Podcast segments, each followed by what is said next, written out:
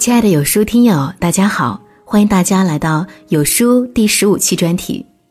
许巍有一句歌词：“经历了人生百态，世界的冷暖，这笑容温暖纯真。世界于每个人而言，都是如人饮水，冷暖自知的自我感知。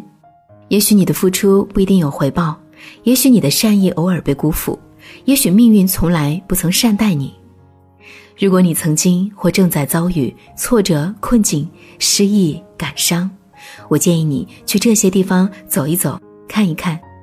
生活百态，人生七景，这七个生活中最常见的地方，一定能带给你继续走下去的勇气和力量。现在和有书君一起来听。今天我们去的是奢侈品店。《北京女子图鉴》里，对美好生活充满向往的陈可，站在奢侈品店门口，看了又看，望而却步的样子，让很多女人看到了自己的影子。对于有些人来说，奢侈品商店永远望尘莫及；对于有些人来说，奢侈品商店是终身奋斗的激励。推开奢侈品商店的大门，许多人在这里开始梦想，或者结束妄想；许多人在这里。一念天堂，一念地狱。安妮今年二十八岁，她是某一个法国奢侈品牌的店员。她说，在奢侈品商店工作这么久，看过形形色色的人，有一个姑娘让她印象深刻。隔段时间就会看到她来，有时中午休息的时间，有时晚上临下班的时候，安静的一件件看过去，再安静的离开。偶尔看到特别中意的。会请我们拿出来试杯，然后礼貌的道谢离开。很久以后，一个下雪的傍晚，这个姑娘穿着好看的鱼尾大衣来了，买下了一个入门款，可能是发了年终奖，又或是送给自己的生日礼物。她拎着购物袋踏雪而去的背影，让我难忘。再后来的几年，她依然常常会来，从包包到丝巾、配饰，再到鞋子。虽然消费不算特别多，但是品味越来越精。现在这个姑娘再来的时候，有时候会跟着一个像她当年一样青涩的女孩，小声的和她说话，言语间有着自觉的尊敬，称她为陆总。我由衷喜欢这样的姑娘，天生带着一股子气势，勇于直视自己的欲望，敢于追求更高层次的人生。有些姑娘期望能够嫁给白马王子。而有些姑娘靠自己就已经活成了公主，靠自己的能力光顾奢侈品店的姑娘，既有打拼生活的武器，也有不自甘堕落的底气。她们自己就是最好的奢侈品。潇潇二十二岁，无业。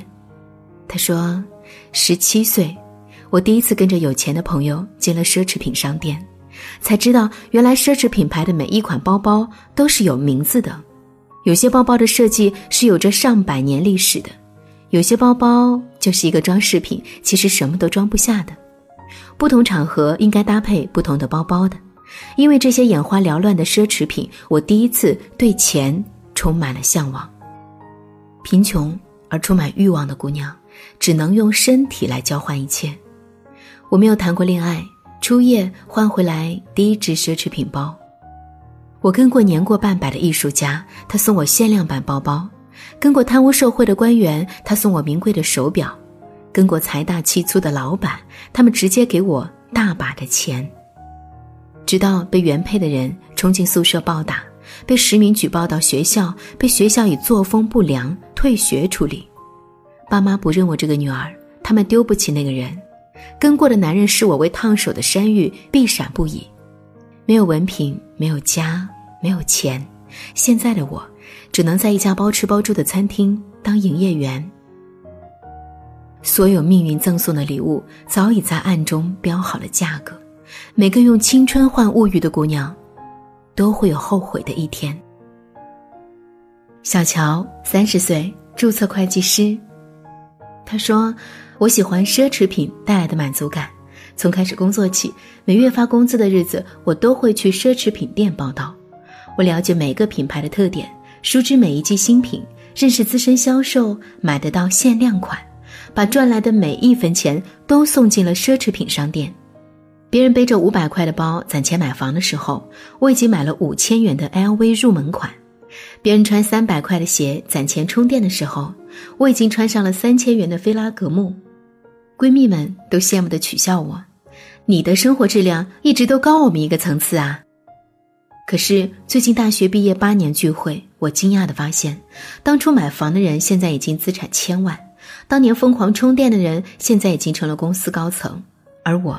花费全部身家买的奢侈品，现在已经贬值大半，除了一堆用旧的包包、鞋子，我一无所有。前车之鉴的经验，我奉劝年轻的姑娘，还是应该多去关注售楼部的新盘，而不是奢侈品店的新款。现在你投资赚到的钱，将来可以买到无数的限量款。奢侈品永远是折旧的消耗品，固定投资才是值得入手的增值品。程莹三十六岁，全职主妇。她说：“洗衣服的时候，我从先生的裤子口袋里摸出来一张奢侈品店的大额银行卡刷单，顺藤摸瓜查到了他和年轻姑娘的婚外情。我应该感谢这张刷卡单，让我重新审视自己的生活。我体恤先生赚钱不易，愿意为孩子付出更多，对自己则尽可能的节省。”这张刷卡单让我明白，不重视自己的女人也不会被别人重视，存在价值基本等同于保姆。我带着报复的心理走进奢侈品店，把时尚杂志上看到的漂亮包包一个个拿出来试，第一次发现奢侈品的昂贵，果然有昂贵的道理。一个小时之后，我咬牙买下了人生第一个奢侈品包，很难描述刷卡的时候那种畅快淋漓。简直上瘾，我喜欢这种疼爱自己的感觉。人生总有委屈，花钱是安慰自己最好的办法。女人要狠下心来宠自己，如果你都不宠着自己，还能指望谁来宠爱你？蒋勋有一次和朋友聊天，聊到奢侈品的问题，朋友中有人说喜欢阿玛尼，有人说喜欢香奈儿。当他们问蒋勋你喜欢什么品牌的时候，蒋勋说：“我喜欢纯麻纯棉，因为我觉得它们很温暖，排汗吸汗的过程也非常舒服。名牌不适合我，我就喜欢自在。”深以为然。其实这个世界上根本没有奢侈品，当你买得起了，你会发现这不过就是贵一点的日用品。你是什么人，你的物品就是什么样。不要去为了面子、为了欲望去买超出你能力范围的奢侈品，因为它不能带给你任何自信。当你的收入可以负担起它的时候，你会发现它已经褪去了奢侈品的光环，它只是一个装电脑的包包，亦或是遮阳的墨镜，仅此而已。你的用品必须匹配你的身份，而不是你去配合你用品的身份。你要成为物质的主人。而不是奢侈品的奴隶。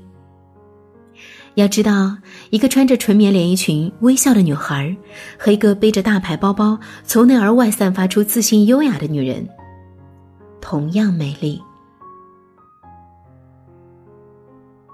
听了本期专题，不知道你是否有所感悟？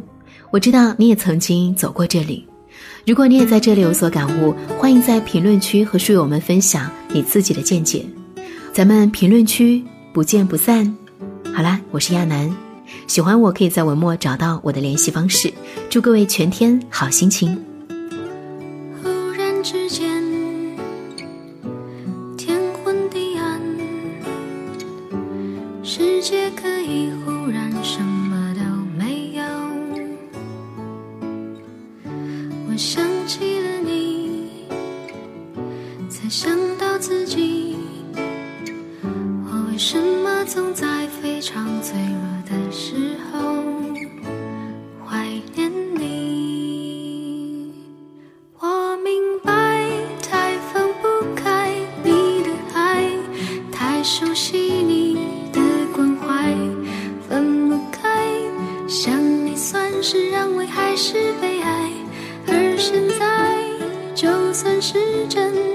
都停摆，就算生命。像尘埃，分不开，我们也许反而更相信。